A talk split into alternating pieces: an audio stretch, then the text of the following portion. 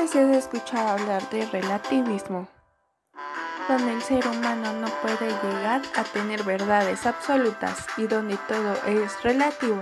Nuestro conocimiento viene de lo que nos rodea, sin darnos cuenta que lo que nos rodea es cambiante. Lo que puede ser cierto para mí puede ser falso para los demás. Todas nuestras formas de pensar sobre un mismo tema son igualmente inválidos que inválidos. Si yo le doy dinero a un niño, unos dirán que es una buena acción y otros dirán que apoyo la explotación. No existe realidad absoluta, la realidad es relativa al sujeto. ¿Quieres saber de los principios de filosofía? Mira qué tal cuestionamiento no iba.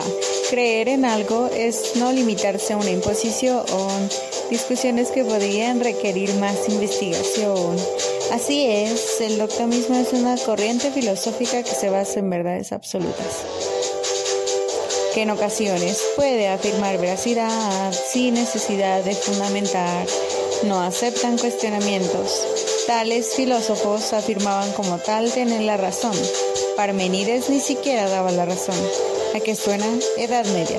Igual a la iglesia sin corazón y muerte sin razón, solo por ser creyente en Dios y cuestionarse, claro que no era una opción.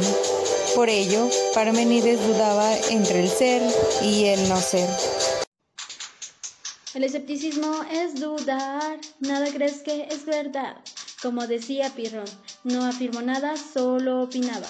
De tu juicio has dudado, bueno o malo esto será. De acuerdo con esta corriente, no existe la verdad.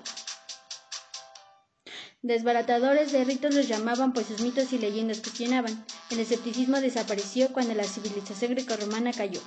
Lo que nadie se esperaba era que durante el Renacimiento este evolucionara. Nada Nada puede afirmar nada, no se afirma ni se niega, no se juzga, solo mira, examina y considera. Escéptico por duda, suspendiendo en el juicio, en silencio un aliado, limitándose a observar, practicando el epoge,